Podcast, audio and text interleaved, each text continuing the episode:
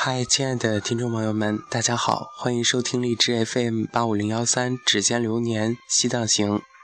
我是大家的主播小熊，依旧在重庆向你问好。现在又是北京时间凌晨一点五十三分了，感觉现在每次做节目基本上都是晚间的这个时候，因为大家都已经入睡了，所以很安静。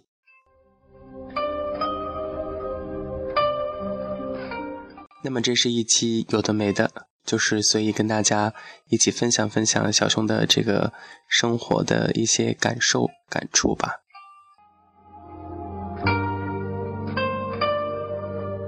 回到重庆已经是两天了，那么算上今天就是第三天了。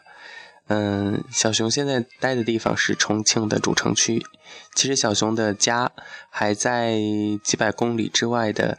呃，一座这个。非常有历史气息的一个这个曲线，我想大家都听过这个一首诗，也学过“朝辞白帝彩云间，千里江陵一日还”。这就是我的家乡奉节白帝城，也被称为诗城。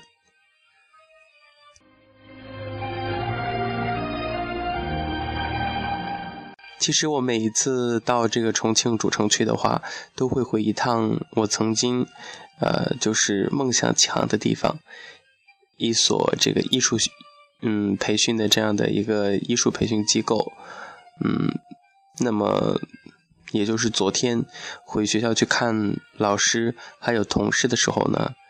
哎，说到这里，大家肯定会觉得怎么老师和同事扯到一起了？因为曾经我在那儿经去那儿兼职过两次，所以就是去看望一下新的这些师弟师妹，呃，同时也去拜访一下当时教过我的那些老师们。其实有时候缘分真的很巧，很神奇。那么在同一天。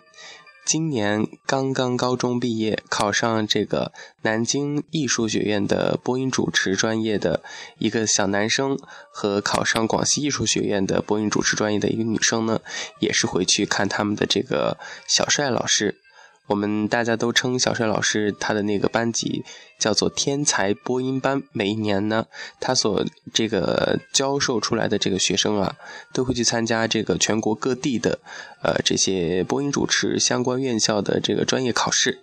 基本上十拿九稳，百分之九十五以上的人都能够通过。而且有的人，比如说考十一所院校，可以拿到八九张合格证。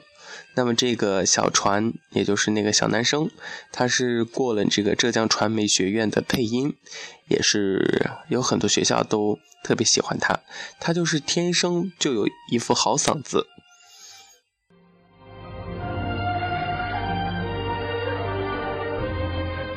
每一次小熊回学校看老师，都会遇见一些心怀梦想、不畏艰辛。呃，坚持奋斗的这些新的追梦的师弟师妹们，可能在经过不到半年，有的只有两三个月的这样的一个学习的时间之后，就要到考场上去面临各种竞争、各种挑战、各种超越自我。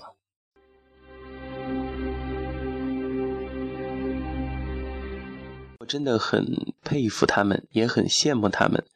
呃，如果说青春是可以重走一次的，那么我想我会更加的努力和珍惜去我想进的学校。不过现在也好，虽然没能够学这个播音，但是我觉得我考研的时候可能会选择相关的新闻专业啊，以及传媒类的一些东西。反正。人嘛，总是在一个学习的过程当中，所以说，不管现在境遇和境况如何，不要放弃，坚持，没准下一秒就会发生转机。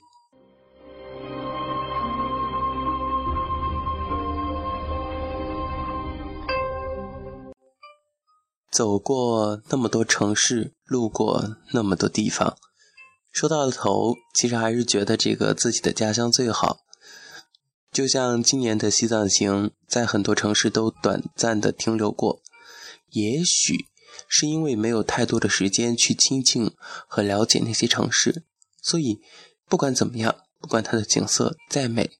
或者是再喜欢那儿的这个风格 style，还是觉得重庆是最好的，因为这里毕竟是这个生我养我的地方，所以说对它有一种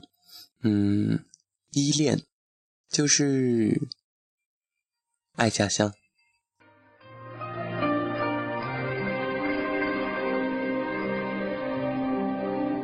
这个暑假是小熊过得最清凉的一个暑假，基本上没有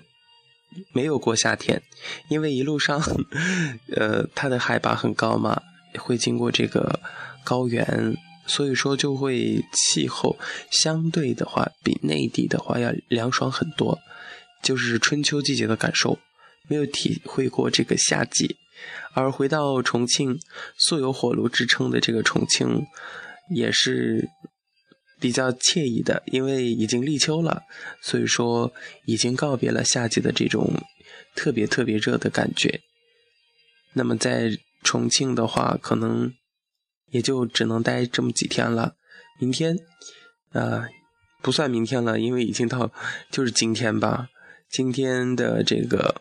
嗯，中午的时候就得坐大巴车，五个多小时高速路，回到自己的家乡，呃，整理一下自己的这些呃心情啊，还有这个感触啊等等，